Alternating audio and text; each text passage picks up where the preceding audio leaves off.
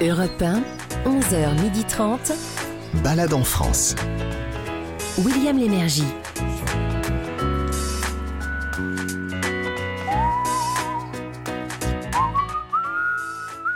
Pas mal, non Vous avez fait des progrès, hein Oui, au bout d'un an, j'y arrive. Madame, monsieur, bonjour, bonjour à tous.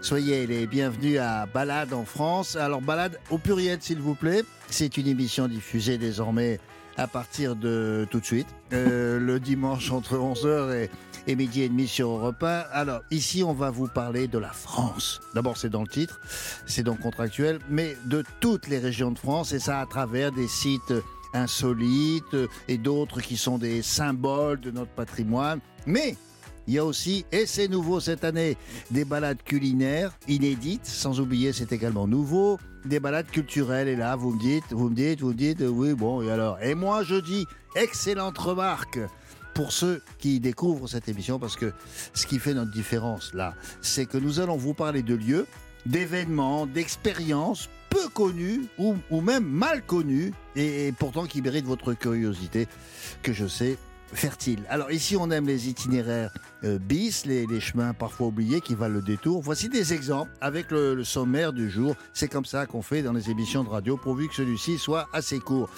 C'est pas gagné. Alors avec, avec notre partenaire, le guide du routard, qui passe régulièrement la France au scanner, vous le savez, hein, région par région, et puis son ambassadeur itinérant, s'il vous plaît, qui est présent, Gavin Clémenté Ruiz, applaudissements, merci beaucoup. On vous propose aujourd'hui de visiter, écoutez bien, une cathédrale unique en son genre, conçue par un homme. Ensuite, direction Beaune pour participer à ce qu'on va appeler c'est un, un atelier moutarde, si vous voulez. Pa- Parce que, parce que quoi? Parce que c'est, c'est des temps de pénurie pour la moutarde et ça devient presque un produit rare. Juste après, une balade dans la maison d'Alexandra Davinel en Haute-Provence et celle de l'infatigable voyageur dont vous avez peut-être entendu parler, qui fut l'une des plus grandes orientalistes du XXe siècle quand même. hein. Et ce manoir se visite bien sûr. Alors c'est pas fini, attendez. On passera ensuite à table grâce à une balade culinaire euh, à partir de la recette inédite d'un plat d'été, on y est encore, proposé par le chef Fabrice Pignot.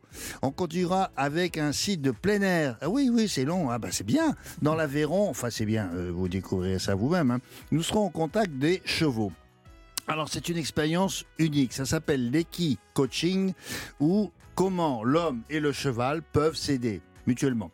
Enfin, on finira avec une balade culturelle en compagnie de Sarah Doraghi en Bretagne sur les traces d'un. Alors ça s'appelle comme ça, un culture truck, culture avec un K. Pourquoi On vous le dira. Avec une troupe qui vient à la rencontre des spectateurs sur sur sur les marchés, figurez-vous. Alors ça c'est le programme. Vous avez compté? Alors je compte avec vous. Ça fait six balades euh, auxquelles s'ajoute aujourd'hui Annie Dupéré. Euh, qui vous propose la Creuse, qui est chère à son cœur. Elle a été interviewée par Daniel Moreau. Alors voilà, ça fait autant de destinations auxquelles vous n'avez peut-être pas pensé. Euh, Marie Jacquet euh, nous aide à organiser cette émission et Christophe Pierrot à la mettre en scène. Alors s'il vous plaît, en route.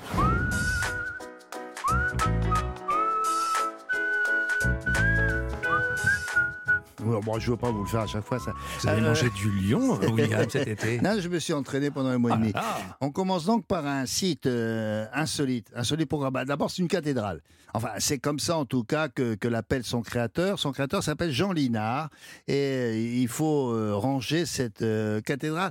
Si vous voulez, c'est dans la catégorie des œuvres excentriques. Vous savez, comme le, le palais du facteur cheval. C'est spectaculaire. Alors d'abord, où sommes-nous, Gavin Bonjour. Bonjour William, bonjour à tous et bonjour à Sarah qui nous accueille, qui nous, accueille- Bonjour. qui nous accompagne. Non, non, Oui, non, je c'est vous qui, aussi. c'est- moi qui l'accueille, Oui, je, je me sens un peu perdu. Non, je vous suis un accueille peu aussi. troublé. Oh, c'est bon. Bonjour. Eh bien, alors, nous sommes dans le département du Cher aujourd'hui. On commence par Neuvy de, Clocher. C'est à un quart d'heure. C'est le nom de Neuvy Neuvy de de Clocher. Clocher, exactement. C'est à un quart d'heure de C'est pas Sens- deux DE, hein? Non, non, D-E-U-X. C'est c'est deux clochers. Neuvy de Clocher, c'est à un quart d'heure de Sancerre, à peu près. Et on l'appelle comment, la, la cathédrale? Eh bien, tout simplement, la cathédrale de Linard, du nom de son créateur, vous l'avez dit, qui est un artiste euh, qui est né en 1931 dans la Nièvre. Il a, il a fait ses classes à Paris, Euh, Mhm. c'était à l'école Estienne. Mhm. Euh, il est devenu un, un graveur, céramiste, il a tout appris. Et il a aussi créé, avec quatre femmes différentes, une famille de huit enfants. Et après ses études, il s'in- il s'installe où Eh bien, il, il retourne dans sa région d'origine, près de la Borne. C'est ce village qui est renommé pour ses poteries. Ah, Euh, on en avait parlé. Oui. Avec euh, l'une de ses épouses, une céramiste danoise. Il décide de construire une maison.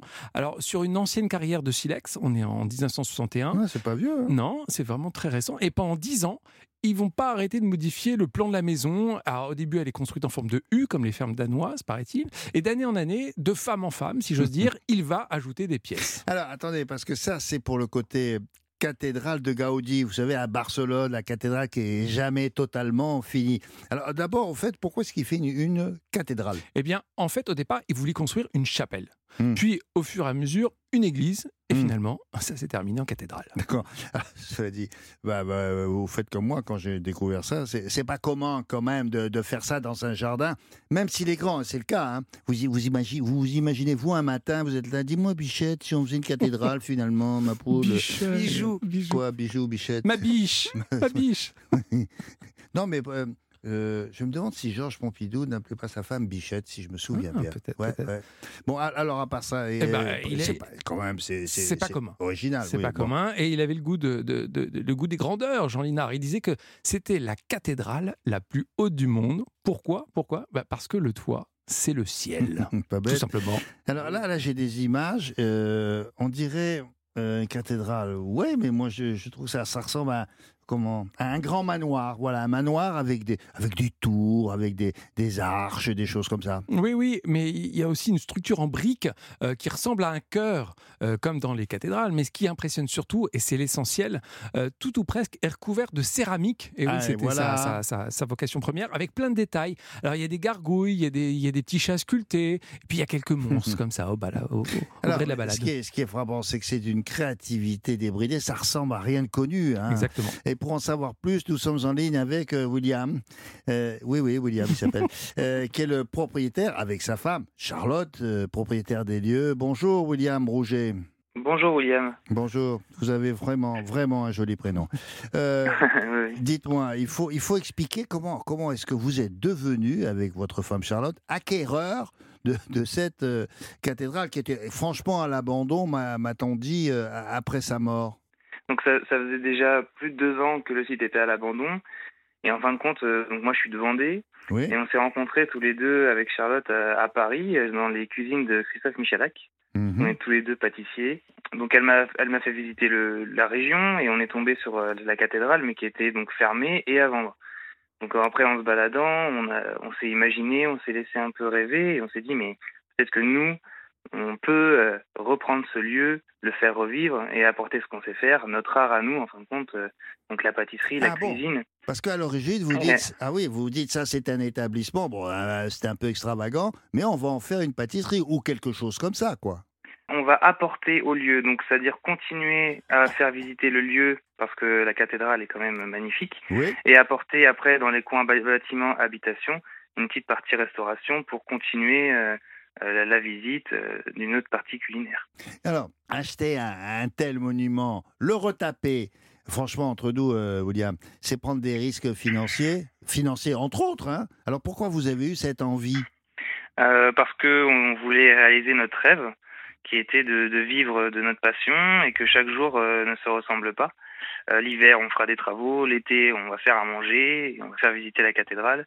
Moi, je suis fils d'agriculteur et en fait, euh, mon père euh, nous aide énormément, enfin nos parents et surtout mon papa euh, Oui. du côté extérieur pour refaire les toitures, Ah bon pour refaire les mosaïques. il, a, il a fait, il a beaucoup travaillé. Je suis un peu son apprenti en ce moment. C'est très curieux d'ailleurs quand on voit la toiture, parce que vous faites ça avec des tuiles de différentes couleurs. Jean Linard faisait ses tuiles, enfin certaines Ah bon? de ses tuiles, Et oui, sûr. Il est- euh, ouais, Ah ouais, ouais, il était céramiste, lui. Hein voilà. ah, c'est magnifique, ça. Euh, c'est très grand La propriété, elle est, elle est grande de 3 hectares. On Ah avait beaucoup de forêts. Et la maison représente 600 mètres carrés. Et les jardins, au total, on est à peu près à 800 mètres carrés, Ah, un hectare ouais. visitable. Oui, ça va, il y a de la place. Il était pieux, monsieur Linard, parce que pour faire une cathédrale, non? Alors, il était très pieux. Il lisait euh, le passage, un passage de la Bible tous les matins avant de commencer sa journée. Oh, Il disait que la cathédrale, c'était la démonstration de sa foi envers Dieu. Un peu comme Jeanne d'Arc, qui disait qu'il savait pas pourquoi il le faisait, mais il le faisait. mais bon, il a eu quand même eu quatre enfants différents, quatre femmes, pardon, oui, différentes. oui, oui, j'ai vu ça. Oui. Huit enfants, dites donc. Oui, oui, Oui. oui, Dieu l'a aidé, là. Alors, c'est une, une cathédrale, mais elle est écuménique. Il paraît qu'il y a d'autres religions qui sont représentées, non? Ce ne sont pas des représentations, mais ce sont des noms qui sont inscrits. Il y a Ah. plus de 80 noms qui sont inscrits tout autour du, du site. Il y a Jésus, il y a Marie, Joseph, Dieu, Mahomet, Bouddha, Bawallah. Il y a un chemin de croix, des apôtres. euh, il y a vraiment peuplé. Alors, il faut préciser quand même que cet édifice appartient euh, à une lignée, une lignée artistique. On appelle ça l'art, l'art singulier. Franchement, à ma connaissance, il n'y a pas énormément d'exemples en, en France. hein. C'est ce qui fait sa, sa valeur, me semble-t-il. Ah oui, oui, complètement. C'est unique. Seul lui avait ses codes euh, pour, euh, pour sa cathédrale. Hmm. Euh, Il y a un exemple qui est le Cyclope qu'a créé Niki de Saint-Phal à Milly-la-Forêt, qui est pas loin. C'est des sites qui sont tous atypiques, mais Hmm. il y en a quand même beaucoup en France. Il faut simplement avoir. euh, Ah ben il faut y aller. Eh ben on est tombé sur vous. Oui, Ouais, voilà pour la première de cette Génial. saison. Parfait. Bon, euh, en tout cas, euh, un jour on pourra y, ré- y- y résider parce que il y a- il y a de la place et vous avez de l'ambition pour cette maison. Vous, les, les- le couple de pâtissiers. Bravo pour avoir en tout cas permis à ce lieu de, de revivre, mon cher William. Est-ce que vous avez un diminutif de William? Plein, comme vous, je pense. Allez. Will, Willy, Ouais, euh, Willy. oui, oui, euh, il y en a Ouais. plein. Oui, oui, oui. On va vous appeler Oui, oui maintenant, William. Ah non, mais moi, c'est vrai, depuis que je suis tout petit, on m'appelle Willy. hein. Euh, ou Will, oui, vous avez raison. Bon, alors, salut Oui, Will. ça- À, à bien, à bientôt. C'est à Neuvy de Clocher, dans le Cher. On n'est pas loin de Sancerre, un quart d'heure. Merci beaucoup. Au revoir. Bon, une, une bise à votre femme, Charlotte. Et bonne journée. Merci beaucoup, Euh, au revoir. merci. Comment ça se passe pour la visite, Gavin? Eh bien, en fait, c'est ouvert du mercredi au dimanche, de 14h à 19h jusqu'à fin octobre, et l'entrée coûte 6 euros. D'accord. Euh, en attendant de dormir un jour dans la, dans la cathédrale, vous avez une adresse pour dormir, mais, mais dans le coin, quoi. Ouais, juste à côté. Les chambres d'hôtes de Boisbel, c'est à Henrichemont, c'est à 15 km. Une belle maison du 18e siècle. 60 euros la nuit, gâteau et confiture maison, petit-déj, euh, c'est très très bon. Europe 1, 11h30. Balade en France. William Lémergie. Le mec, il se balade ici. bah oui, c'est ouais, pas un hasard qu'on a fait ça, non? Alors voici maintenant une nouvelle balade en France, dans un site où se perpétue un savoir-faire depuis, depuis le 19e siècle. Et c'est dans une vénérable maison qui fabrique de la moutarde. Alors le produit, euh, il devient rare en ce moment, je vous l'ai dit, mais pour des raisons qu'on va vous expliquer, vous inquiétez pas. Ça sera aussi l'occasion d'apprendre comment se fabrique la moutarde. Nous ne sommes pas à Dijon, c'était trop facile, mais à côté, à Beaune, dans le département de la Côte d'Or, accueilli par la maison Fallot, une entreprise familiale qui existe depuis donc euh, 1840, c'est vous dire. Comment font-ils pour avoir des grains de moutarde en ce moment, les Fallot, et en, en quoi leur moutarde est particulière? Ils sont formidables. Euh, alors, euh, d'abord, où sommes-nous, Monsieur Gavins Les fallots sont formidables. Eh bien, nous sommes en Bourgogne, William, à 40 km au sud de Dijon, qui est aussi un haut lieu de la moutarde, hein, comme tout le monde le sait. Beaune, c'est aussi Bah, la ville de l'Hôtel Dieu, le célèbre hospice. Ah oui, oui, oui, qui possède un vignoble et dont l'architecture en parfait état a servi à de nombreux films. Alors, mais pour en revenir à la moutarde quand même, euh, c'est c'est principalement à cause de la sécheresse Ah. qui a sévi au Canada l'an passé que l'on est en pénurie de grains de moutarde. Et oui, on pense tous que c'est à cause de la guerre en Ukraine, mais non, Mm, mm, c'est à mm. cause de ce phénomène au Canada qui est l'un des plus gros producteurs au monde. Alors, le produit est devenu rare. Cela dit, il en reste encore un peu. Bah Et oui. pourquoi ça? Bah parce que les moutarderies cultivent aussi leurs propres grains. Pas tous, certes, mais la maison Fallot le fait. C'est une maison qui produit 6 millions de pots par an. Alors évidemment, en ce moment, c'est un peu différent. Oui, alors c'était l'occasion de visiter cette entreprise, puisque cette séquence s'appelle le savoir-faire français, mais elle se visite pour en apprendre plus sur la technique de fabrication. Pourquoi pas en profiter et de répartir comme ça On repart avec, euh, après un atelier moutarde avec son propre pot.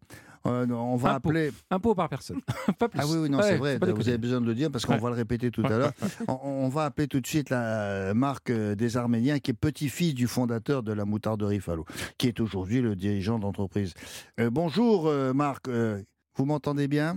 Oui, oui, je l'entends très très très bien. Euh, alors, quelques précisions pour commencer. Est-ce que c'est bien la, la pénurie de grains qui viennent du Canada qui explique le problème? Et est-ce que c'est grâce à votre propre production que, vous arrivez à vous en sortir Alors, effectivement, euh, le problème majeur reste l'approvisionnement en graines. Alors, pas concernant notre entreprise, puisque notre entreprise a pris les, les devants, puisqu'elle elle s'approvisionne déjà depuis quelques temps en graines 100% bourguignonnes. Oui. Et on a pu constituer des stocks et aujourd'hui notre problématique, elle n'est pas trop sur l'approvisionnement en graines, contrairement à nos confrères qui, eux, utilisent à, à près de 80% des graines qui viennent du Canada. Mhm. Donc c'est vraiment très problématique euh, pour eux. Ouais. Euh, c'est lié aussi à notre petite taille parce que Fallo pèse à peine 5% de part de marché en France. Mhm. Donc voilà, on est plus plus agile que, que les Eh oui, grosses bien structures. Et euh, le problème, voilà, vient principalement euh, de la matière première graine, mais pas que, parce que il y a aussi des problèmes et des soucis d'approvisionnement en, en emballage en verre, euh, Mm. où il y a, il y, a, il y a pénurie régulière de, de- d'emballage, et puis surtout les Mm. hausses aussi qui, euh, qui vont avec, liées à l'énergie, qui est, qui est Mm. également une Bien part sûr. prédominante dans, dans le prix de revient d'un, emballage. Ouais, D'accord. Mais la, la- la guerre en Ukraine, donc, elle y est pour pas grand-chose finalement. Euh, bah, lié indirectement euh, parce qu'il y a quand même des, des fortes hausses euh, énergétiques. Et pour fabriquer un pot en verre, bah, il faut de l'énergie. Donc on a des hausses euh, à deux chiffres sur bon nombre de, Ah bah, de- de composants. Et il y a une demande, le, le marché est, est- est sous-capacitaire en, en production de, pots en verre euh, depuis déjà un petit Oui, moment enfin, en Europe. C'est valable pour la moutarde, c'est valable aussi pour, C'est valable le- pour bon nombre de produits pour- alimentaires. Pour, oui. pour le lait et, et- et j'en passe. Alors, vous bénéficiez d'une indication géographique protégée, ça s'appelle une IGP. C'est c'est pour quoi faire? C'est pour empêcher les contrefaçons? Alors oui, parce que là, là si vous voulez, on, on a perdu un petit peu euh, la propriété euh, de cette appellation moutarde de Dijon. Euh, Aujourd'hui, euh, moutarde de Dijon, c'est une garantie de qualité, mais pas une garantie d'origine. Oui. Euh, ce qui est régi la fabrication de la moutarde de Dijon, c'est un décret en France, c'est un code de bonne pratique au niveau européen. Et si vous respectez la recette, vous pouvez fabriquer de la, de la moutarde de Dijon, que vous soyez à Bruxelles, euh, à Madrid euh, euh, ou à Stuttgart. Euh, Hmm. Donc c'est un petit peu lié à ça que euh, il y a maintenant euh, plus de plus de 30 on s'est dit, ben, entre, entre moutardiers, Mmh. on s'est dit ce serait bien qu'on se réapproprie euh, une appellation euh, bourguignonne pour notre Ouais. moutarde Ouais, et on a décidé de créer une IGP, une indication géographique protégée, qui garantit la recette et qui garantit l'origine parce que la moutarde de Bourgogne IGP ne peut être fabriquée qu'en Bourgogne. Bon, Euh, dites-moi, comment ça pousse les grains de moutarde? Alors les graines de moutarde, c'est une euh, plante crucifère. Euh, pourquoi crucifère? Parce que la, la fleur forme une croix, tout Ouais. simplement. Euh, c'est apparenté au chou, à la navette, euh, au colza également. Mhm. Euh, la France est un gros producteur de plantes crucifères et de colza Eh notamment. ben, voilà. Euh, Donc, il, il nous a été facile de, enfin facile, c'est relatif, mais de pouvoir réintroduire cette culture de graines de moutarde en Bourgogne il y a plus de 30 ans, Mhm. en, en faisant des, des croisements naturels pour améliorer les performances de, de la plante, aussi bien sur un plan rendement que sur un plan euh, euh, lutte contre le changement climatique et puis également contre, contre les insectes, puisqu'on Mhm. utilise de moins en moins de, de produits phytosanitaires. Euh, il paraît que votre moutarde a un aspect euh, multicolore. Ça veut dire quoi? Euh, Selon la couleur, le, non, le, le goût change. Non, en fait, on a été les premiers, si vous voulez, il y a c'est du temps de mon père, donc ça remonte à quelques temps, Ouais. à, à- à réintroduire des variétés de moutarde qui existaient auparavant, puisqu'ils fabriquent quand même de la moutarde euh, en Bourgogne depuis le Moyen Âge. Et à l'époque, on, on avait moult moutardes, c'est-à-dire qu'on a des moutardes au miel, et on a des moutardes aux fruits, des moutardes même aux fleurs. Et euh, on s'est inspiré un petit peu de cette histoire pour euh, réintroduire sur le marché français et export des moutardes de variétés différentes. Donc, donc aujourd'hui, on a des moutardes multicolores, effectivement, avec la crème de cassis de Dijon, euh, la moutarde de cassis de Dijon, la moutarde au pain d'épices. On a des moutardes aussi euh, Ouais. au piment d'Espelette qui sont un petit peu Eh orangées. eh oui, eh oui. Donc, voilà, c'est- la couleur qui change. D'accord. Ouais. D'où la couleur qui change. Et puis ce qui est important aussi, c'est que c'est un, un aide culinaire qui est de plus en plus utilisé par les consommateurs parce que c'est naturel, parce que Bon. voilà, on fait sa propre cuisine également. Et, et la moutarde est un exhausteur de goût et un apporteur de saveur également. Et les, grands chefs vous le diront également. Quand on visite votre maison, est-ce qu'on assiste aux étapes de la fabrication Je sais pas moi, au, au- au broyage des grains euh, avec, la- avec une machine ou je je sais pas. avec Oui. quoi? On est sur notre site historique, hein, notre site de création, c'est-à-dire que les personnes qui viennent euh, visiter notre entreprise découvrent le site du début du 19e siècle, de D'accord. 1840. On est la plus ancienne fabrique de moutarde et en fait, on a décidé de s'ouvrir au public euh, il y a maintenant près de 20 ans, Oui. avec un premier parcours qui est plus axé sur euh, l'histoire de la moutarde. La graine de sénévé, on la connaît depuis tout temps, elle est citée dans la Bible, elle est citée dans le Coran. Euh, les visiteurs peuvent fabriquer leur propre moutarde. Il y a une petite dégustation à la fin. Enfin, on découvre un atelier que mon grand-père a, a connu également. Donc voilà, c'est vraiment très très virtuel. Et puis on a un deuxième parcours de visite euh, où on traverse vraiment les, les ateliers à travers des couloirs scénographiés. Donc on, on découvre, euh, on est en toute transparence et on découvre vraiment de quelle manière euh, la graine se transforme euh, en pâte Bon. de moutarde. Donc on voit nos meules, on voit voilà, donc c'est très interactif, Bon. euh, beaucoup de technologie et c'est vrai que c'est c'est Et ça se c'est- visite, c'est ça qui est formidable. Puis il y, a- il y a un bar à moutarde, vous savez, c'est comme pour le vin, on déguste, etc. Ben, en tout cas, c'est à Beaune. C'est à Beaune, c'est dans la maison Fallot, qui est là depuis plus d'un siècle, presque deux. Merci beaucoup, euh, Marc, de, de cette visite rapide. Merci beaucoup William. Bonne journée, au revoir. À très bientôt. À bientôt. Gavin, comment ça se passe pour la visite C'est très simple. Comptez 10 euros pour la visite. Ça va, c'est correct. Euh, ça se passe en principe à 10h, 11h30, 15h30 et 17h. Et c'est gratuit pour les moins de 10 ans. Non, très bien. Alors, pour la première prestation dans cette émission sur Europe 1, le dimanche entre 11h et midi et demi de la jeune Sarah Doraghi qui va s'intéresser à la culture, mais dans les À la régions culture. et, à- et avec des spectacles que vous ne connaissez pas. Pour votre première prestation, vous aviez quelque chose à ajouter à la, à la moutarde? Oui, c'était un cadeau pour vous. Oui. Je disais mieux moutarde que jamais. Oui, parfait. Ça- On est bon. voilà. Eh ben, c'était la dernière de Sarah. C'était for- Bienvenue, Sarah. c'était formidable. Bienvenue. Et au revoir. Et au revoir. Euh, et dites donc, pour manger dans le coin, franchement, à Ah bah, j'ai- aussi un jeu de mots. Ça s'appelle l'oiseau des vignes. C'est joli. C'est un des restaurants de, de Bernard Loiseau. Oh. Euh, et Ah ouais, oui. ouais. Ah bah oui, évidemment. Exactement. Beaune, oui. Et le slogan de la maison, c'est exprimer la Bourgogne du verre à l'assiette. C'est c'est savoureux. Il y a une pintade fermière rôtie en ce moment. Et 70 vins à la dégustation. Bon, Avec bien, modération, bien entendu. région. Menu, Oui, et bien menu à partir de 28 euros pour du Bernard Eh Loiseau. ben, ça, c'est pas cher. Europe 1, 11h30, balade en France. William Lémergie. Dans la catégorie du patrimoine, peu connu ou pas assez connu à, notre avis, je vous propose la visite d'une magnifique maison d'une personnalité hors du commun. Il s'agit de, de la maison d'Alexandra Davinel à Digne-les-Bains. Cette femme, je vous le rappelle, est née en 1868 à Saint-Mandé, c'est près de Paris. Et très tôt, elle, manifeste un, sacré courage et, un culot qui, qui va bien avec. À, à 15 ans, par exemple, euh, elle quitte le domicile familial et part à pied. Pourquoi faire? Ben Pour découvrir l'Angleterre, figurez-vous. Elle fait des études plus tard de langues orientales, fait des études de musique, et puis à 25 ans, rebelote. Elle part en Inde, dont elle revient alors fascinée. Plus, plus généralement, d'ailleurs, elle l'est par, euh, par l'Asie euh, tout entière. À 43 ans, elle décide, euh, là on a fait un bond dans le temps, de traverser le Tibet. Oui, mais à pied. Alors vous imaginez l'exploit à cette époque-là. Tout ça ne l'empêche pas de se marier, mais euh, un jour, par exemple, elle dit à son conjoint qu'elle part pour un an et demi en Inde. Alors le conjoint, c'est Philippe. Et Philippe est, un peu étonné de la, durée de ce séjour, mais il connaît bien le, le- le goût de sa femme pour les longues euh, migrations. Sauf que elle rentrera 14 ans plus tard. Et j'ai ma chérie en retard. Elle devient l'une des plus grandes orientalistes du XXe siècle et elle publie un livre notamment qui lui confère, alors c'est une immense notoriété, le livre s'intitule Le voyage d'une Parisienne à Lhasa, Lhasa étant la capitale du Tibet. Et à la fin des années 20, elle s'installe à Digne-les-Bains. Alors un mot sur le lieu, Gavin Bah oui, euh, en direction des Alpes de Haute-Provence, William, c'est à une heure de route de Manosque. Euh, on est à 600 mètres d'altitude au cœur des montagnes. C'est là que se trouve cette ville qui était autrefois plutôt connue pour, euh, pour soigner les rhumatismes. Et c'est Mhm. là que se trouve son ancienne maison.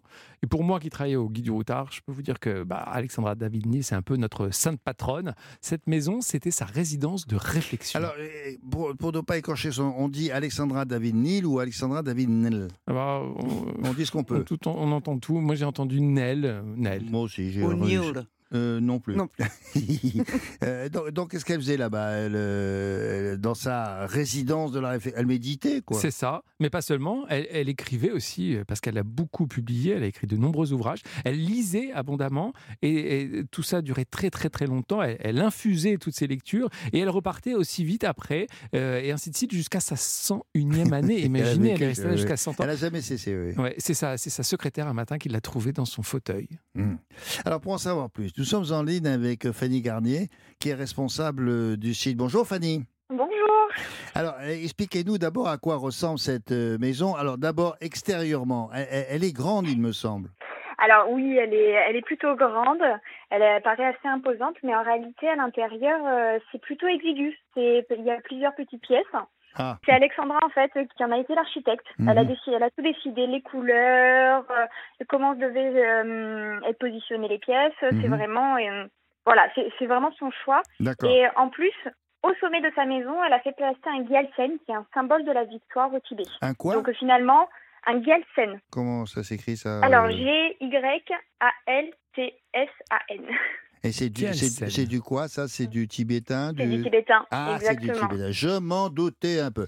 Pour l'intérieur, e- e- est-ce qu'elle s'est entourée de, de- justement de mobilier qui lui rappelait ses voyages en, en Asie ou, ou alors pas tant que ça? Alors oui, surtout dans une pièce qu'elle appelait son petit musée ou la chambre d'un grand lama tibétain. Mhm. Vous avez euh, plusieurs photos d'archives où en fait elle se faisait en- prendre en photo dans cette pièce. Oui, oui, j'ai un vu peu, ça. euh, c'était sa pièce de présentation en fait, et c'est là où elle a rassemblé la plupart de ses objets. Même s'ils ne viennent pas tous du Tibet, on a un immense Bouddha par exemple qui est japonais. Mhm. Alors, et après pour le reste de sa maison, c'est Oui. plutôt européen. D'accord. Il paraît qu'elle possédait euh, une bibliothèque euh, unique d'ouvrages euh, justement tibétains. Est-ce que ça veut dire qu'elle Oui. lisait très bien cette langue ou, ou peut-être qu'elle la parlait Les deux. Les, deux, deux. en fait. Elle euh, lisait très bien, elle le parlait également. Et c'est pendant ses voyages, en fait, elle, euh, pour, pour elle, cette bibliothèque euh, de livres tibétains, finalement, c'était son plus grand trésor. Mhm. Parce qu'elle est vraiment allée récupérer dans les monastères, euh, faire des copies de ses, de ses ouvrages, qui maintenant sont euh, au musée Guimet. Quand on visite la maison, parce que là j'ai une photo sous les yeux, au fond, je dis ça pour les auditeurs de- d'Europe 1 qui seraient tentés, qui habitent peut-être pas loin, c'est une sorte de, de voyage hein, à travers tous les pays qu'elle a visités. C'est l'Inde, le Népal, Ah le, le Tibet, on, on l'a dit, la Chine, le Japon. Mais est-ce que c'était facile à l'époque de pénétrer ces pays? Euh, Parce que franchement, il fallait, euh, pardonnez-moi, mais il, il fallait être un peu gonflé quand même. Ben, disons que c'était une époque où les femmes ne pouvaient pas réellement voyager comme elles le souhaitaient, déjà. Et en plus, il fallait euh, connaître les bonnes personnes pour avoir les, les autorisations pour passer de pays en pays. Mais oui. Donc c'était assez extraordinaire pour une femme à cette époque-là de pouvoir euh, voyager, traverser autant de pays, alors qu'en Mm. plus elle ne vient pas d'une famille euh, avec euh, de gros moyens. Donc c'est vraiment euh, Ah non, par la force de son travail. Oui, et puis c'était la, la- elle était maligne, quoi. Elle, elle rusait un peu pour passer dans ces pays-là et elle y arrivait. Il y a beaucoup d'objets, de photos, certes, vous en avez parlé, mais le coup des, des, Complètement. des- des tenues locales, il y a plein de photos où elle, euh, elle s'habille et c'est pas mal. Elle se hein. grimait. Oui. Mm. On a l'impression que c'est quasiment son costume, quoi. Elle adorait ça, non? Là-bas, en fait, elle s'habillait comme s'habillaient les, hum, les les personnes qui étaient dans les pays. En fait, c'était sur. Je pense que c'était surtout beaucoup plus pratique pour elle plutôt que d'être habillée à l'européenne avec Eh la robe, oui, le corset voilà, et voilà. tout ce qui suit. Voilà, c'est qu'elle s'habillait local. C'est pas bête. Mm. hein. Alors, il faut signaler aussi les, les, les expositions temporaires. En ce moment, c'est sur la vie de Bouddha. C'est vrai que je, je ne sais pas grand-chose sur cet homme-là. Pourtant, vous êtes si sage, Oui, oui, non, mais je regrette, mais c'est comme ça. Euh, Il y, en- il y en a d'autres. hein. Et Une expo euh, temporaire, ça dure combien de temps Elle, euh, elle dure à peu près six mois. ah, Et bah, euh, généralement, elles se font en partenariat avec, le, musée, bah, avec le musée Guimet. Ben, écoutez, merci beaucoup, Fanny. hein, avec plaisir. à, à visiter donc cette maison d'Alexandra. Ah, Dites-moi, on dit David Nel ou ni Nel? David Nel est sans accent. Elle l'a noté en plus, donc euh, voilà. D'accord, parfait. Alors Nel, il y a deux E, N, deux E, L. David Nel à Digne-les-Bains. Si vous parlez tibétain, vous pouvez mais si vous ne parlez pas, ça marche aussi. Passez par là, n'hésitez pas, c'est magnifique. Merci beaucoup, euh, Fanny. À bientôt, au revoir. Merci à vous, à bientôt. Au revoir. Alors Gavin, comment on fait pour la visite? Il faut grimper là-haut. Ah, attendez, je crois que Sarah voudrait dire quelque Encore, chose. c'est une blague ou Ah, non. Non, pas du ça- tout. Elle, elle vous fait pas penser à Sarah Bernard Un peu. Euh, physiquement, vous voulez dire? Non. Non, dans, dans son caractère, en fait, à vouloir s'entourer euh, des, des animaux et des plantes et des arbres d'ailleurs, euh, à Mhm. vivre une vie euh, que personne n'a vécue, en Et fait. vous, vous avez vu ça quoi? En faisant un reportage sur Belle-Île Exactement. Non Je suis allée chez Sarah Bernard et, Et- j'ai découvert, en fait, une vie assez similaire. Ah ouais euh, Des avec pays qu'elle que avait vous- traversé. Exactement. Ouais. Et donc, elle avait une vie complètement à part et qui ne ressemblait pas du tout à la vie des femmes de son époque. Et- une vie de euh, Pour- rêve presque. hein. Et, et pourtant, Presque. elle les avait. Et c'est Victor Hugo qui avait créé le terme monstre sacré pour elle. Ah oui, c'est vrai. Merci beaucoup pour ce petit détail. Bisous. Donc, On la garde C'est la culture, on, va, on va la garder. Ah bah oui, elle fait C'est la notre culture, culture. sans blague. Euh, on, fait, on fait quoi? Donc on, on, on monte va à Digne- Digne-les-Bains. On va à Digne. Et on va euh, y aller entre le 1er avril et le 30 novembre de 10h à, 10 à 18h et du 1er décembre au 31 mars de 14h à 17h. C'est fermé. Le lundi, ça coûte 6 euros, euh, entre 6 euros et 8 euros si vous voulez euh, voir l'exposition Pour manger ou dormir à à Digne, il y a une adresse. Ah oui, ça s'appelle Bleu Cerise, c'est le nom du resto. Euh, c'est à Digne même. Il y a des plats aux intitulés qui font rêver, comme le dos de merlu sauce pomme d'amour. Je me suis renseigné, c'est à base de tomates, échalotes, citron, Mm. huile d'olive et ciboulette. Voici maintenant une séquence euh, habituelle dans cette émission, si vous l'écoutiez l'année dernière un, un samedi. Euh, ce sont des personnalités qui se transforment pour l'occasion en ambassadeurs de, de leur ville ou, ou de leur région de cœur. Pourquoi faire? Ben Pour vous inviter à, à vous y rendre. Quoi. Voici les, les bons arguments pour aller là-bas. C'est au micro de Daniel Moreau. Annie Dupéré parle pour aller dans la Creuse, où elle-même elle se rend le plus souvent possible. Balade en France sur Europe 1. Bonjour Annie Dupéré. Bonjour. Alors, euh, vous jouez depuis quelques jours sur la scène du théâtre de Passy, Mes chers enfants. On va on- écrit et mis en scène par Jean Marbeuf, on va en parler. Mais, euh, mais l'endroit où vous vous ressourcez, parce que là, ça y est, vous êtes en, en pleine vie parisienne, c'est bah la oui. Creuse. Donc, si Ah on non. y va euh, deux, trois jours, qu'est-ce que, qu'est-ce que vous nous conseillez? Alors, faut, on peut même y aller plus que deux trois jours parce que, par exemple, j'ai logé dans mon jardin, par exemple, deux campeurs Ah, qui ont fait, qui ont traversé la Creuse entièrement à vélo. ah, C'est un lieu absolument idéal pour le tourisme vert, euh, pas forcément pour atterrir dans mon jardin, je le précise tout de suite.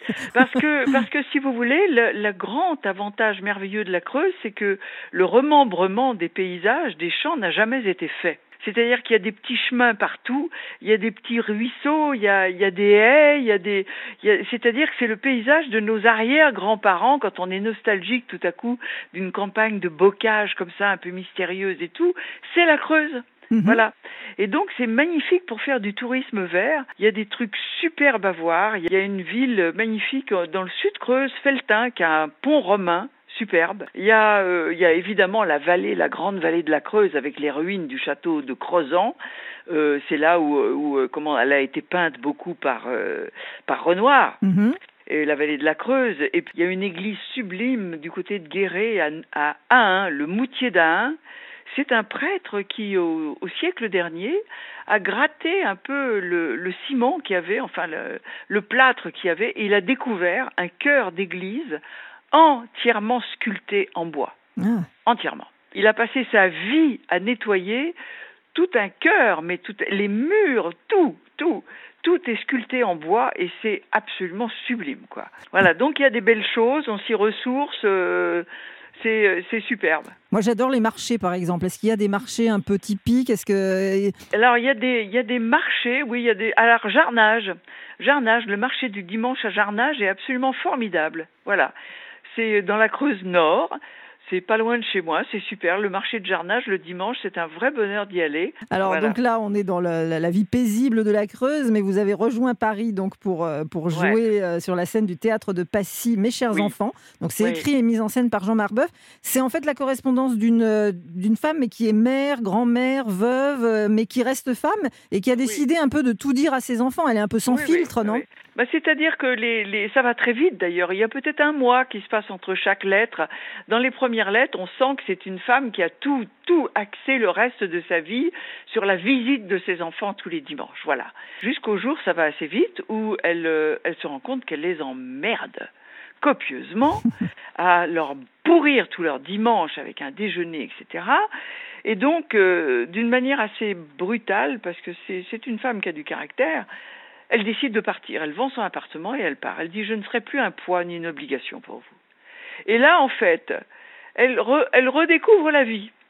Donc, c'est ça, cette histoire-là. Elle, c'est ce qu'elle a choisi. Et donc, euh, Voilà. on vous retrouve sur la scène du théâtre de Passy. Ça s'appelle Ouais. Mes chers enfants. C'est écrit et mis en scène par Jean Marbeuf, avec cette correspondance dans laquelle on va, on va tous se retrouver un peu. Ça, ça fait réfléchir. Ça, Je ça- pense, oui, ça donne oui. des pistes pour euh, cette seconde vie, justement. Merci oui. beaucoup, Annie. Ok, merci. Au revoir. Au revoir. Merci Annie, merci beaucoup, on vous embrasse. Merci Daniel. Euh, vous avez entendu, ça se passe au théâtre de Passy si vous passez là aussi euh, par Paris. On, on retrouvera également Annie, euh, chanteuse, sur un album dont je vous parlerai au moment où il va sortir au mois de novembre. Elle chante avec un auteur qui s'appelle Frédéric Zetoun, auteur et interprète. Le Tour de France de la gastronomie, c'est dans Balade en France sur Europe 1. Oui, oui, c'est ça, c'est balade euh, au pluriel euh, en, France.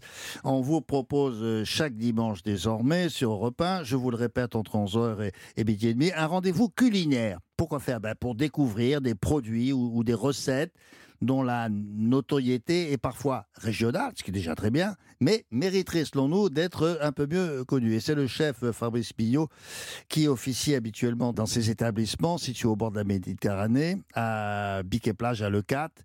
Alors, il va vous présenter un plat à base de, de moules. Alors, le, le- le nom est joli, hein, ça s'appelle Brazucade. Bonjour Fabrice, Bonjour William, comment ça va? Ça va bien et vous? Eh ben, pas mal. Bien, euh, là, c'est bientôt le, le- le- le coup de feu. hein. Je, je vais vous poser des petites questions rapidement. Je sais qu'il y a du monde à, à l'heure du déjeuner. En tout cas, bienvenue dans cette émission sur euh, Europe 1. Et dites-moi d'où vient le nom Brazucade? Alors William, la brazucade, déjà ça vient de l'occitan brazucado, qui veut dire en gros euh, grillé euh, ou barbecue si vous Ah, voulez. d'accord. ouais. Et la brazucade, de manière générale, on la retrouve on va dire en Occitanie forcément, mais plus précisément quand même dans les villes et villages qui se situent autour de l'étang de Thau. Donc on Hmm. pourrait penser à Sète par exemple Ouais. ou Montpellier. Ouais. Alors à l'époque on faisait des brazucades avec un peu tout, hein, c'est-à-dire des barbecues avec des châtaignes, des marrons. Mais aujourd'hui quand on parle de brazucade quand Hmm, même, hmm. on parle de brazucade de moule. Euh, mais euh, on fait ça avec euh, n'importe quel moule euh, ou ou vous avez, vous, une petite préférence? Malheureux, je vais avoir des problèmes. Non, non. Avec la moule de Bouzigues, forcément. Donc la moule Ah. que l'on retrouve dans l'étang de Thau. Ah bon, Bouzigues, c'est un petit village de pêcheurs qui est autour, et du coup, on appelle ça la moule de Bouzigues. Ah d'accord. Et elles sont élevées, ces moules, de, de, je sais pas, de manière spéciale? On leur chante une petite chanson?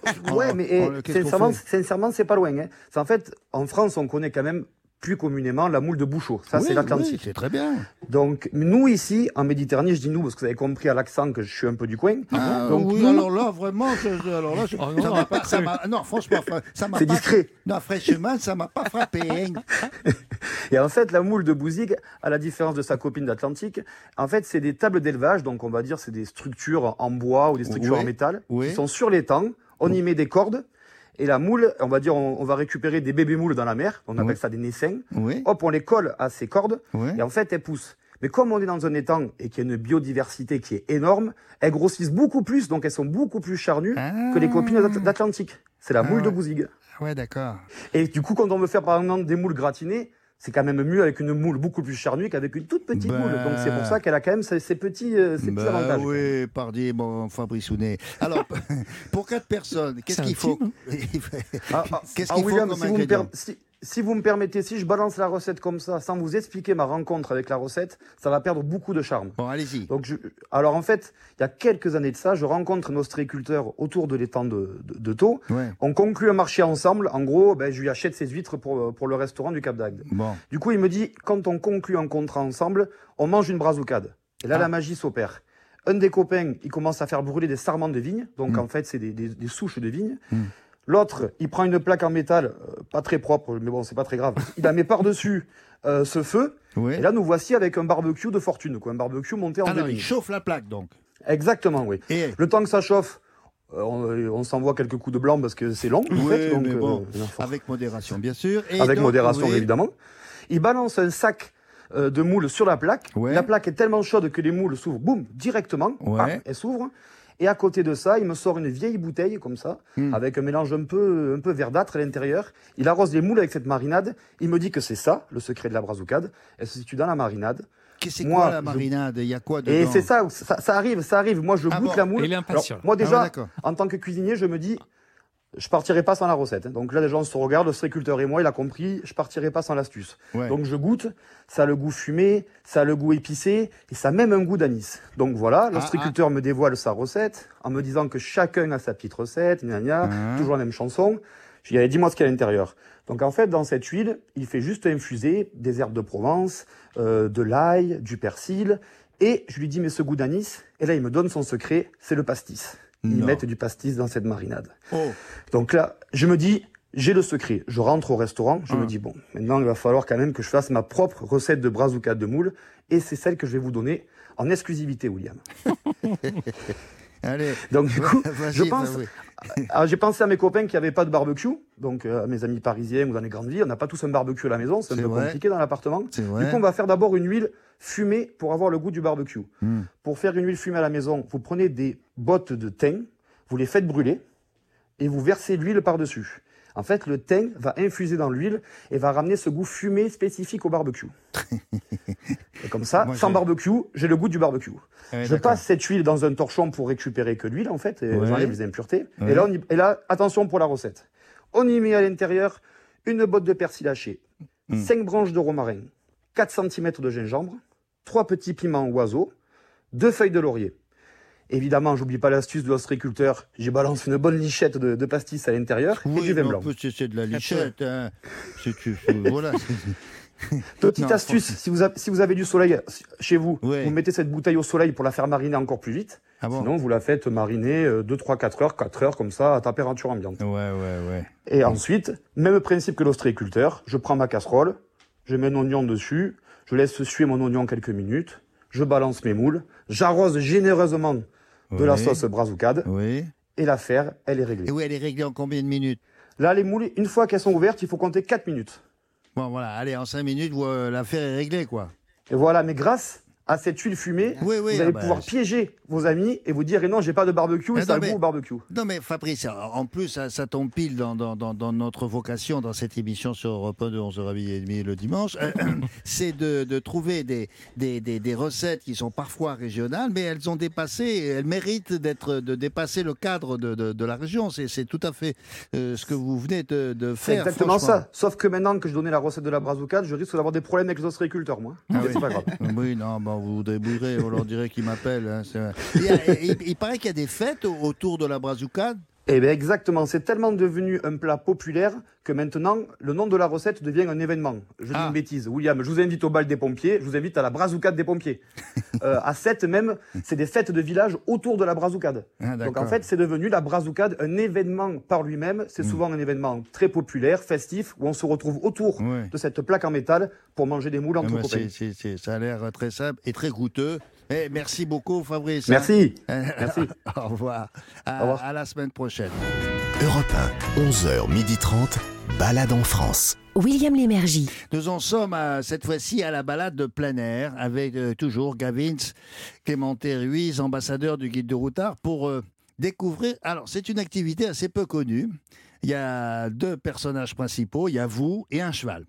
C'est un couple euh, qui a fait ses preuves dans, dans- l'histoire de, l'humanité. Alors ces deux-là, euh, l'homme ou la femme et le cheval, ont su s'apprivo- s'apprivoiser, et, et ça depuis longtemps. hein, euh, et, on, et on sait les liens qui ont permis aux uns d'apaiser les autres. Oui, parce que les chevaux peuvent apaiser les humains. Alors du coup, il existe des stages d'accompagnement, ça s'appelle comme ça, personnalisés s'il vous plaît, avec des chevaux. Et comment ça s'appelle? Ça s'appelle équi-coaching, équi comme euh, équitation. Euh, alors voici un exemple tel qu'on la pratique euh, dans l'Aveyron. Et oui, William, cette séance d'équi-coaching, d'accompagnement personnalisé avec un cheval, en bon français, nous emmène à une petite quinzaine de kilomètres de Villefranche-de-Rouergue. Alors, c'est dans le département Mmh, de l'Aveyron, mmh. dans une ferme équestre. C'est la ferme de Saint-Gauzy, qui est gérée par Marie-Noël Gachet. Alors j'ai dit euh, équi-coaching, c'est comme ça qu'on dit? Ouais. Euh, Ouais, c'est- D'accord, mais ça consiste en quoi? Alors, en fait, si j'en crois les auteurs anciens, mon cher William, Mmh. euh, j'ai tout lu, hein, bien sûr, sur le Bien sujet, sûr, vous n'en bien doutez pas. Le lien entre le cheval et l'homme est bénéfique depuis des siècles. Alors, il y a une phrase que j'ai trouvée qui est Le cheval est un bon maître, non seulement pour le corps, mais aussi pour l'esprit et le cœur. Hmm. C'est pas moi qui le dis. hein. Euh, qui c'est Euh, le cheval. c'est- le cheval, ouais. Non, c'est Xénophon. C'est un philosophe grec qui a dit ça cinq siècles avant Jésus-Christ. Donc quand Ouais. même, c'est un constat qui ne date pas d'hier, puisque vous-même, William, vous n'étiez pas encore animateur à Radio Athènes. Vous êtes sûr Mais il y, a- il y a- il y avait Je vais rechercher dans mes archives. mais il y avait déjà Michel Drucker, non? Oh non oh, On peut pas se permettre de dire ça. Bon, bref, ça veut dire qu'au contact de l'animal, ben, on retrouve un certain équilibre, alors pas seulement physique, mais aussi psychologique. Alors, on, on- on peut faire cette séance pour, euh, je sais pas moi, trouver ou retrouver une, une sorte de sérénité, mais, mais aussi pour le plaisir, j'espère. Bah, bien sûr, bien sûr. Euh, en tout cas, ce qui est sûr, c'est que cela apaise en cas de surmenage, euh, de, de burn-out, comme on dit aujourd'hui, de fatigue, de mmh. suractivité. Mais ça apaise aussi les enfants. C'est pas mal pour les, euh, les calmer un peu. Là, à la rentrée, ils sont surexcités là. Mmh, Et mmh. c'est un bon moyen aussi. à- Ah, euh, ouais, Vous les miens, ouais, par les exemple. enfants en particulier, oui, d'accord. je, je- je- je les embrasse fort. Euh, c'est un moyen aussi euh, bah, assez naturel pour euh, retrouver une espèce de paix. Bon, alors juste, euh, bah, écoutez, tout ça c'est alléchant, ça donne envie d'en savoir un petit peu plus et d'appeler par exemple Marie-Noël Gachet qui organise ces accompagnements personnalité, personnalisés, personnalité aussi d'ailleurs, euh, par le cheval. Bonjour Marie-Noël. Bonjour. Bonjour. Euh, comment vous est venue cette idée-là? Vous, vous exerciez euh, euh, déjà un métier en rapport avec le cheval? Oui, alors moi je suis enseignante depuis 43 ans. Ah oui. Donc je vais dire que c'est pas vraiment une idée en fait, c'est une évolution. Mhm. C'est-à-dire que je suis enseignante depuis 43 ans et j'ai toujours été intéressée par les relations humaines. Mhm. Et dans ma façon d'enseigner, j'ai toujours aimé prendre le temps avec mes élèves, prendre le temps avec les chevaux et observer ce qui se passe avec tout ça. Mhm. Et donc, je me suis aperçue euh, qu'effectivement, euh, la rencontre avec le l'animal et la rencontre avec le cheval n'étaient pas neutres et Mhm. que ça amenait toujours quelque chose à l'humain qui rencontre l'animal et bien souvent des choses très positives. Ok, mais cette Euh, démarche-là dont vous me parlez, ça, ça existait déjà en France? Est-ce qu'elle était, je ne sais pas, codifiée ou alors vous l'avez développée vous-même et améliorée? Alors, elle est codifiée plus ou moins. Elle est codifiée par. euh, on peut parler d'équithérapie, on peut parler de médiation par le cheval, on peut parler de coaching. euh, euh, voilà, il y a beaucoup de choses qui se font. euh. Après, euh, moi, j'ai- j'aime bien utiliser, chercher un terme qui corresponde à ce que je propose. Et le terme accompagnement personnalisé par le cheval Ouais. m'a paru vraiment euh, correspondre à ce que moi je ressens en fait. Voilà. Bon, d'accord. Alors, comment ça se passe euh, concrètement? Comment ça se passe Donc concrètement, vous m'appelez. euh, Ouais. On fait un entretien souhaitez- On fait un on fait entretien un entretien, Allez, voilà, on va faire fait- un- voilà. Alors, alors, moi, je vous appelle. Euh, je fais un entretien. Bonjour Marie-Noël, quand est-ce que je peux vous voir? Tel jour, mardi, 17h. Ok, j'arrive. Et alors, selon, selon mes besoins, j'ai des besoins, euh, vous appliquez un protocole particulier ou alors c'est à peu près le même pour tout le monde? En fait, je n'ai pas de protocole, on va dire. Ah. Je, voilà, je commence par pas avoir de protocole. Ce que je peux dire, c'est que quand vous m'appelez pour prendre rendez-vous, vous m'expliquez un petit peu euh, qu'est-ce que qu'est-ce qui vous amène vers moi. Hmm. On va se retrouver et là, on va faire un petit entretien euh, ensemble et vous allez me dire un peu plus euh, quelles sont vos problématiques, qu'est-ce que vous recherchez. Hum, hum, Moi, ça va m'orienter un petit peu sur euh, votre personnalité, sur qui vous êtes, et ça va m'orienter un petit peu sur. Ça va juste me donner quelques petites euh, éclaircissements sur vous. quoi. Oui, Voilà. des, in- des indications qui vous permettent de dresser, par exemple, pour la, pour la liste de, du- de William, euh, voilà, ce que, je- voilà ce que je peux faire avec euh, lui et, et- et le cheval, voici ce que le cheval peut lui apporter. Est-ce que vous choisissez c'est même pas ça, c'est même pas ça, William. Je ne fais pas la liste de ce que le cheval peut vous, peut vous apporter. Je, je comprends votre, pro- j'essaye de comprendre votre problématique Oui. et je vais vous faire rencontrer les chevaux. Ah, mais Et là, je ne sais pas ce qui va se passer. attendez, vous m'avez dit les chevaux, c'est j'en rencontre un ou plusieurs? Vous allez en rencontrer plusieurs. Ah, d'accord. Je vais vous faire rencontrer des chevaux. euh, Bon. Alors, euh, je- on va. Alors, je- comment vous dire? C'est jamais euh, calculé à l'avance. C'est-à-dire que on fait cet entretien, puis je vais vous amener voir les chevaux, Bon. et, euh, Alors, je et vais- il va y avoir euh, quelque chose qui va se passer plus avec l'un qu'avec Oui, l'autre. oui, alors d'accord. Mais qu'est-ce que je fais moi avec le cheval? J'ai un contact, je, je le regarde, est-ce que je, je, je le caresse, je le touche pas, je monte dessus, qu'est-ce que je fais? Alors, ce que vous faites, ça dépend de vous, en fait. Souvent, on va commencer par un petit temps d'observation, euh, de regarder l'animal, de l'observer un peu, et puis après, on va euh, aller sur un temps d'approche. Et sur le temps d'approche, ça va être très personnel à chacun. Il y a des gens qui vont vouloir le toucher, Oui. d'autres qui vont pouvoir rester un petit peu plus loin. Euh, et donc, moi, je vais adapter les, les choses en fonction des gens et en fonction de l'animal. Bon. C'est-à-dire que l'animal, il a aussi, euh, il lui faut un peu de temps aussi. L'ani- Mm. Dans ce travail-là, l'animal, il est partie prenante, quoi. Et donc, euh, moi, mon boulot, c'est de faire que les animaux, ils sont OK pour vous rencontrer. OK pour vous rencontrer, Bon, c'est prendre du temps. Voilà. C'est ça, il faut un certain temps. En général, Oui. en moyenne, je, je, je m'approche, je, reste, on se regarde, on se, on se touche. Est-ce que le, le, le, euh, cheval est euh, en quelque sorte ré- réceptif à ce que je suis, à ce, à ce qu'il me manque peut-être? Le cheval est réceptif à, à tout ce qui se passe autour de lui. Il est forcément réceptif à vous D'accord. et il va forcément euh, envoyer des messages. Bon. Euh, en- en- encore faut-il que je les reçoive. Euh, Mais moi, je vais les recevoir. En Ah fait, oui. moi, je les reçois. Oui. Et euh, c'est ça, voilà. Je sers à ça, en fait. je, je sers à vous mettre en contact, à vous proposer une rencontre Bon. et, à, et à recevoir les messages et à, et à décrypter ces messages et à faire qu'il y ait quelque chose qui se passe entre vous et l'animal. Combien de temps ça dure la, la- la séance? Ça dure une heure et demie, souvent un petit peu plus. Oh. Ah Une bon? heure et demie, oui.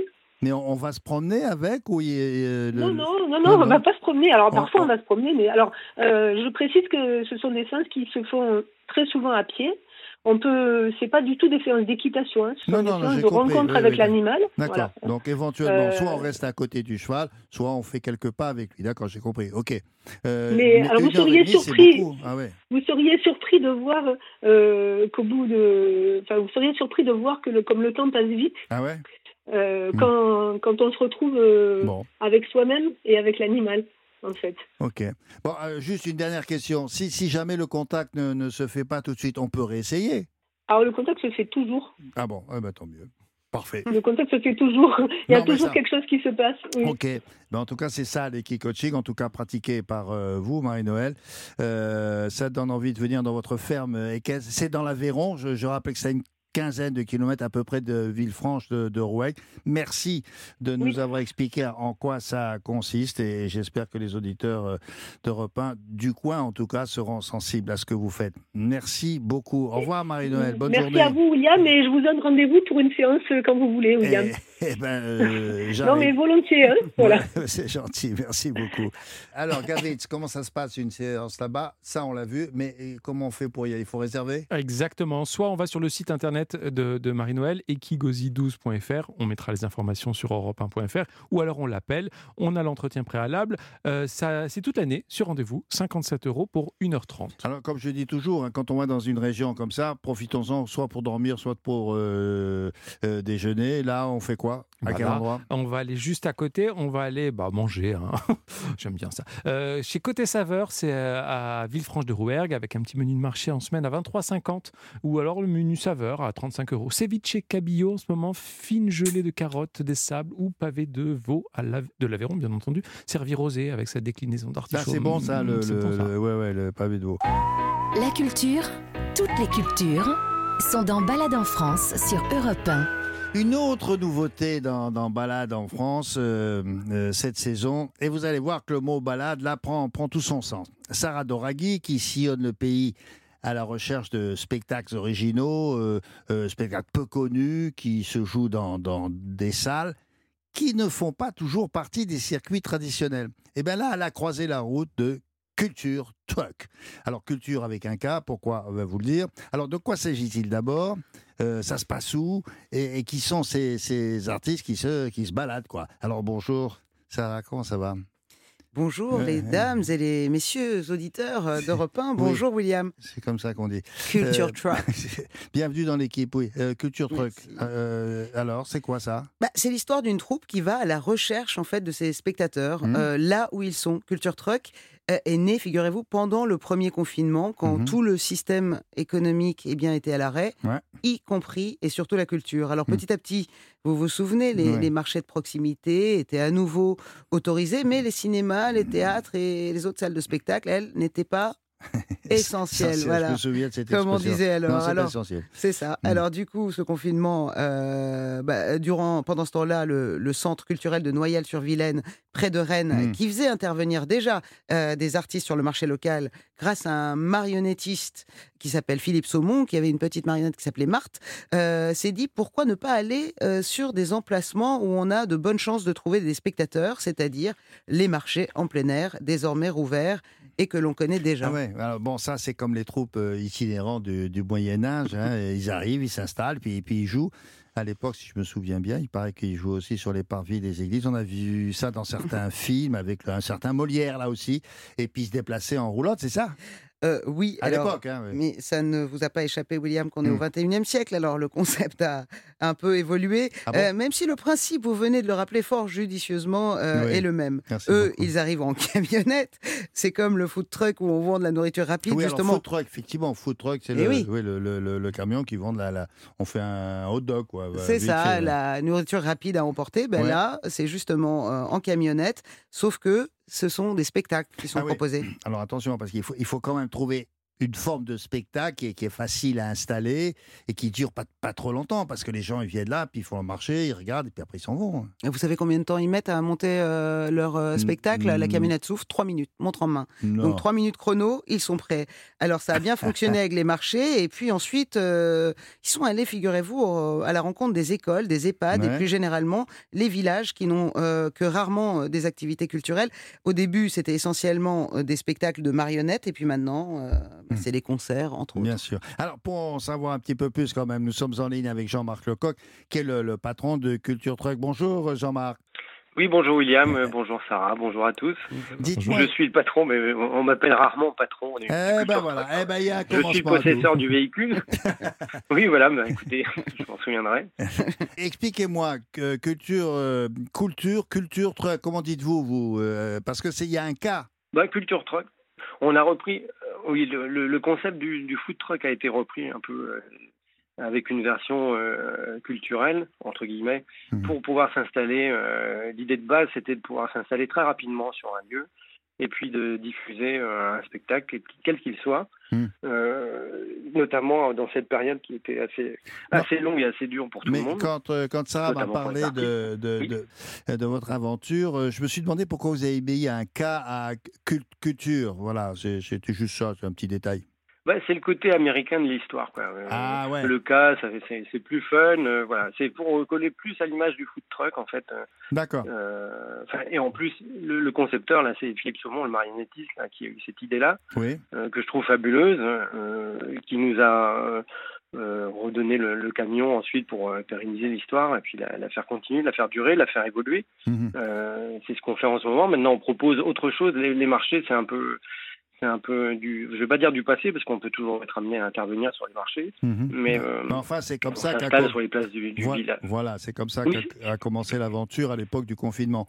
Euh, Dites-moi, je suppose, euh, je suppose qu'il il- il fallait faire vite, ou en tout cas, il faut faire vite pour capter l'attention des spectateurs, hein Parce qu'a priori, quand vous êtes installés, là, ils savent pas qui vous êtes, euh, ils sont, ils sont pas venus pour ça, ils font des courses, ils se promènent, donc il faut les, il faut les, il faut les choper, fait. si j'ose dire. Il faut les choper. Alors, euh, c'est le, ça, c'est le talent qui parle, quoi, tout simplement. Euh, une marionnette, ça attire euh, l'attention.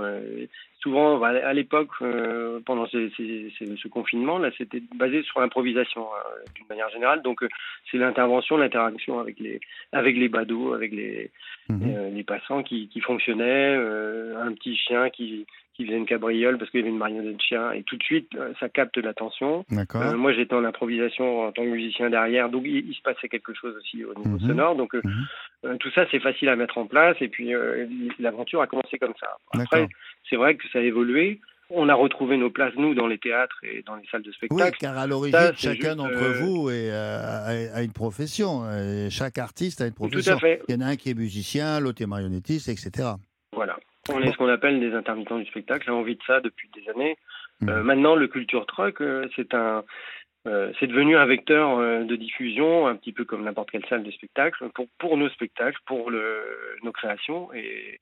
Et c'est un plus en fait maintenant. Voilà. Qu'est-ce qu'est-ce qui a changé, par exemple, euh, par rapport à la, à la période du confinement où euh, ben là, c'était un peu euh, au petit bonheur la chance, ça marche, ça marche pas, ça dépend du marché où on est installé. Les choses se sont, ça s'est agrandi, ça s'est peaufiné, ça, ça, ça s'est amélioré encore? Oui, enfin, le concept en lui-même s'est amélioré. Euh, on propose maintenant des, euh, des spectacles en nocturne et tout ça parce qu'il n'était pas du tout équipé de lumière. On ça a été fait un petit peu en urgence euh, pour répondre à une attente et des artistes et du public.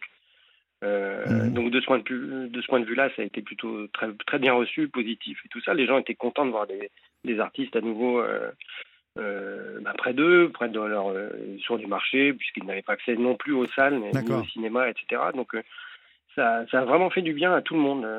Euh, Alors, euh, Et la, la musique, c'est essentiel. C'est pour ça que c'est devenu essentiel. Que C'est toujours essentiel. oui, et c'est souvent à base, de, à base de musique, les spectacles. Pour le moment, oui, c'est une forme artistique qui est euh, assez simple à mettre en place. C'est vrai que ouais, euh, ouais. bon, c'est pas trois minutes. Hein. Euh, on, on prend un quart d'heure le temps de faire des, des balances. Bon, et puis alors, on ça peut va, c'est pas trois minutes. une heure, ouais.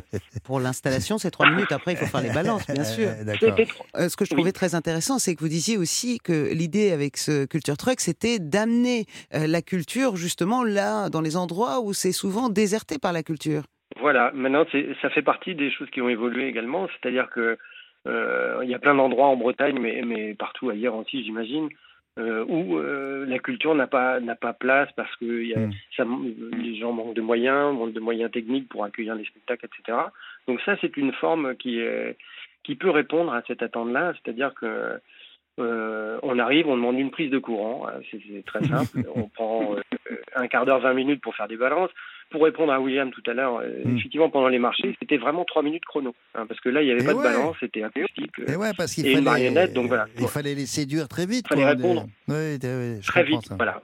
Est-ce que les communes, les villages, euh, vous êtes connus maintenant peut-être dans, dans votre département? Est-ce qu'ils est sont tentés de vous inviter ou alors même de, de vous faire un contrat, que vous êtes des artistes euh, Ou alors vous dépendez de- d'autre chose, de la générosité par exemple des spectateurs présents? Non, non, on ne on peut pas compter sur la générosité des, des spectateurs présents. C'est si au Moyen Âge, si vous voulez. Mais là maintenant, on ne se déplace que que sous contrat, euh, Voilà. soit avec les mairies, soit avec une association, soit avec un marché. Enfin, ça reste quelque chose de, de professionnel euh, et, d'encadré. Euh, Autrement, c'est Hmm. autrement c'est pas viable. Ok. Et vous allez vous déplacer là pour l'instant vous êtes de- de- sur vous couvrez quelle région?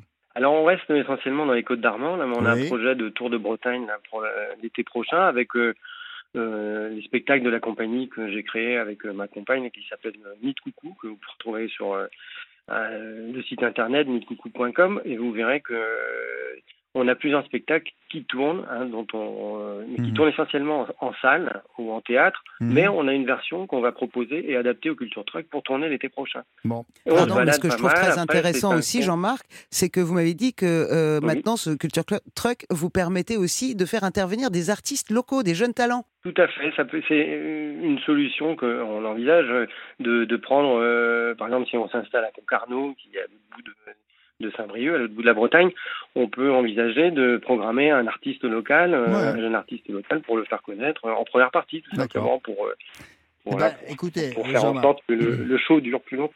Je vous, je vous- je vous souhaite bonne route parce que c'est c'est vraiment intéressant et original ce que vous avez euh, imaginé.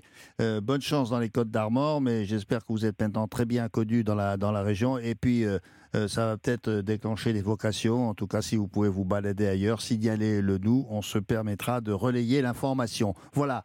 Bravo, merci Jean-Marc. hein. Bonne route. Je rappelle Eh bien, que écoutez, merci. mais Culture Truck, euh, Sarah, on peut croiser les baladins là en, en ce moment? Oui, le- les 7 et 14 septembre prochains, ils joueront euh, dans deux centres sociaux de Saint-Brieuc dans les Côtes d'Armor autour d'un spectacle proposé par Marion Rouxin, fille ou garçon, un quoi, mélange de du concerts. spectacle? Ah oui. oui.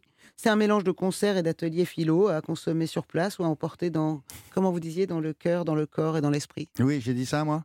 Ah, Pas Ah, vous, d'accord. c'est Gavin.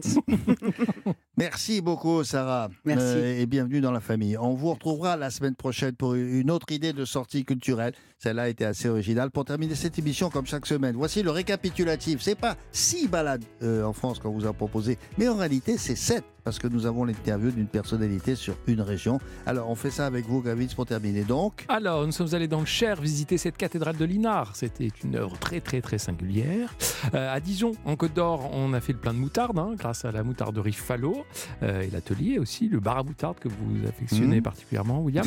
À Digne-les-Bains, on a fait connaissance avec cette grande et orientaliste, sa maison. Alexandra Davinel. Maintenant, on sait comment prononcer, Mhm. grâce à la visite de sa superbe demeure, euh, ancien mano- une, une espèce de manoir, hein, vraiment. Ouais. Euh, dans l'Aveyron, avec Marie-Noël, on a fait aussi une séance d'accompagnement avec un cheval pour retrouver paix et sérénité. Et puis ensuite, il y a eu la recette régionale de, de Fabrice Pignot.